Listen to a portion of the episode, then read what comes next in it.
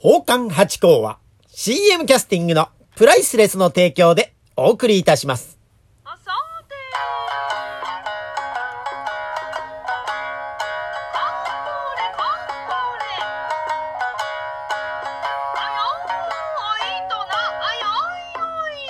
どうも松野屋八甲でございます。前回のね、放送で言い足りなかったことがあるということで、一周またぎで、えー放送させていただきますが、よくよく考えたら、もう喋ることがないという。失礼しました。もう特に喋ることはないっちゃなかったってことに気づきましたがね、せっかくですからお話しさせていただこうというところでございますが、まあね、えー、この間の放送でいくつかちょっと誤解があったかもしれないなと自分で自己反省しまして、えー、ちょっとそこをもう一回訂正しながらお話しさせていただきたいと思いますがね、まああの話の流れで、あの留学というお話ししましてね、京都に留学に行ってきました。で、京都で芸を、えー勉強して参りましたという話の中に、浅草の大きいお姉さんの君お姉さんに、え芸を習いましたというふうにお話したんで、もしかしたら時系列的に、ひょっとしたらですよ、あの、京都で、その浅草の君お姉さんから芸を習ってきたって思われた方もいらっしゃるんじゃないかと思いましてね。そこは違いまして、えー最近、私はその、大きいお姉さんからいろいろ芸を教えていただこうってことで、あのー勉強させていただいてるという話からそっちに飛んじゃったんですね。割合こう、興奮して喋ってますから、ラジオトークさんの場合は特に。だからですね、なんかいろんなことが頭に浮かんだところから喋っちゃうっていう癖がありまして、で、そんなことになっちゃったんですね。えー、君お姉さんに習ったのは浅草の鍵盤でお稽古をつけていただきました。それでまた、わちがやさんはわちがやさんで、わちがやさんの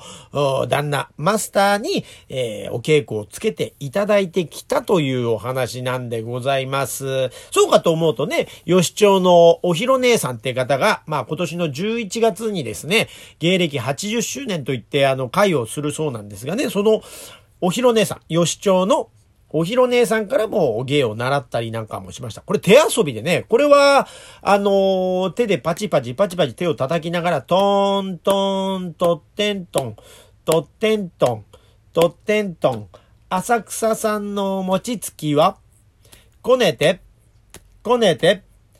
こねこねこねて、トーントーン、トッテントン、トッテントン、トッテントッテントッテントンなんていう、こういう手遊びでね、あったりなんかするそうでございますよ。で、こんなのを教えていただいたり、えー、っていうことです。なんか、だからこういうね、あのーなんつうんですかね、わざわざお稽古するまでもないと、大きお姉さん方はおっしゃるんですが、今ね、お座敷でこう一緒になることってのがなかなか難しいんでですね、昔はそのお座敷で、そのお姉さんたちが急にこう、あ、ポッと間が空いた時に始めたことがトントントッテントンとかそういうのがあって、で、それでわーっと賑やかになってまたお話し始めるみたいな空気があったんで、それを改めてというよりも何度も同じ座敷に入ってるから、いつの間にか覚えちゃってっていうのが、それで流れで来てるんですね。でも今、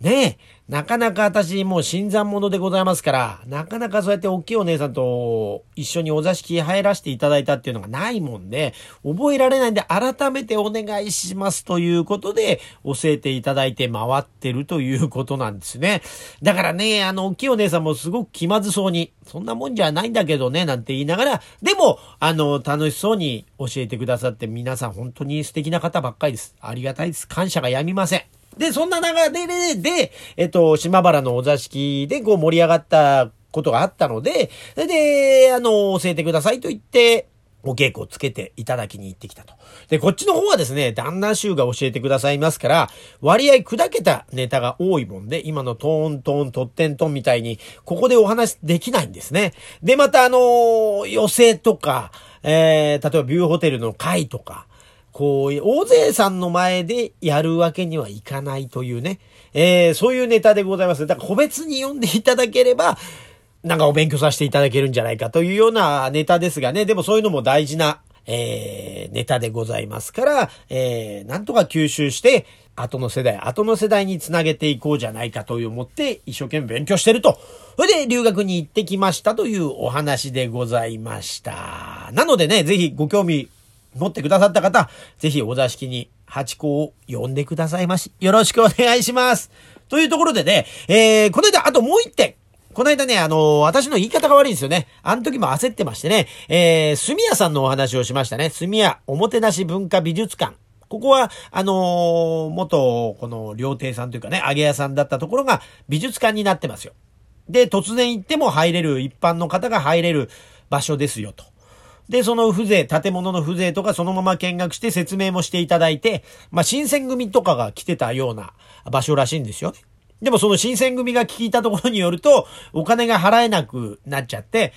出入り禁止になってるとか、そういうようなお話とかね、西郷さんが来てたとか、なんかそんなようなお話を聞いたりなんかしましたよ。だからすごく勉強になる場所でね、ここの、あの、やってる期間が夏は夏で暑いし、冬は冬で寒いので、閉館期間が短いというお話をしたいところ、えっと、なんですか、短いじゃなくて、私、なん、なんて言ったんでしたっけね。えー えと、狭いって言ったんですよ。狭い。狭いって言っちゃったんですよね。だからちょっとわけわかんないなと思われた方もいると思うんですが、短いということで、もう一度、えー、公開期間申し上げます。3月の15日から7月18日。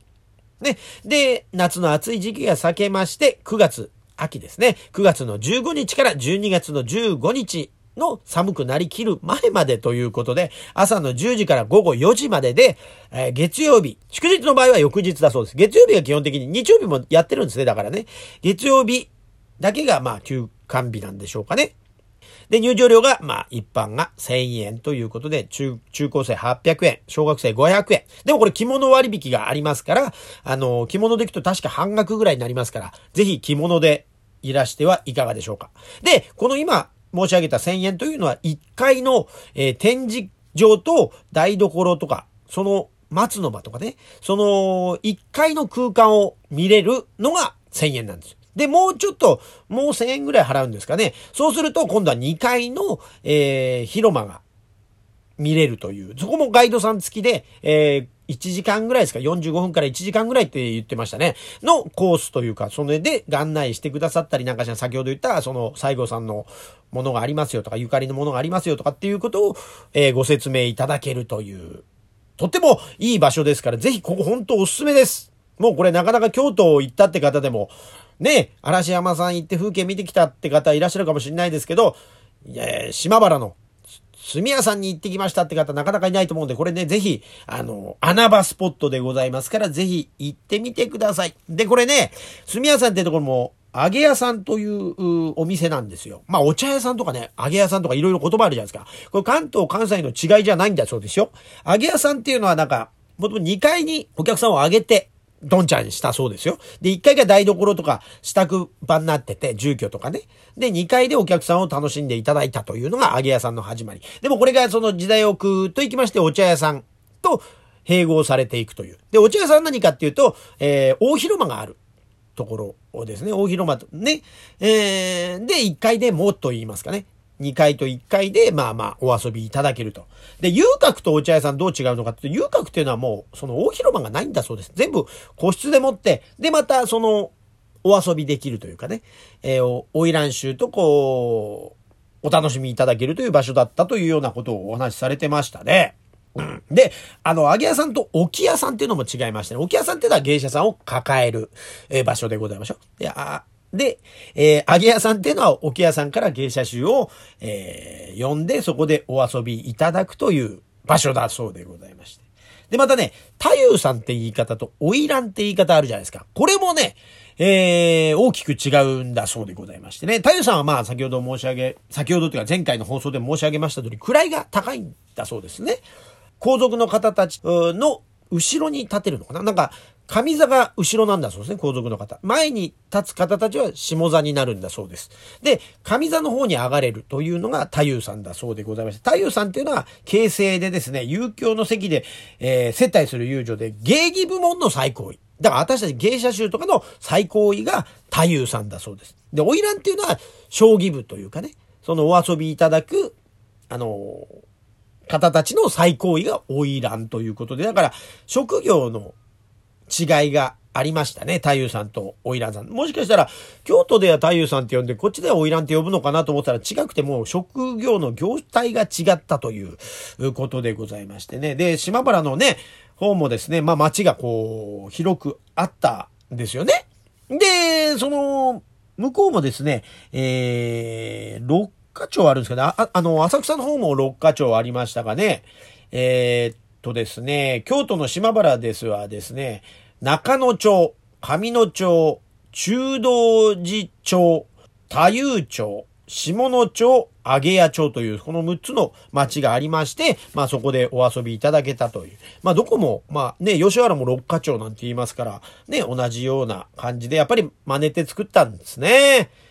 というところで、まあ内容があんまりなかったかもしれませんが、お詫びとね、訂正の回となりました。えー、また来週もお聴きください。ありがとうございました。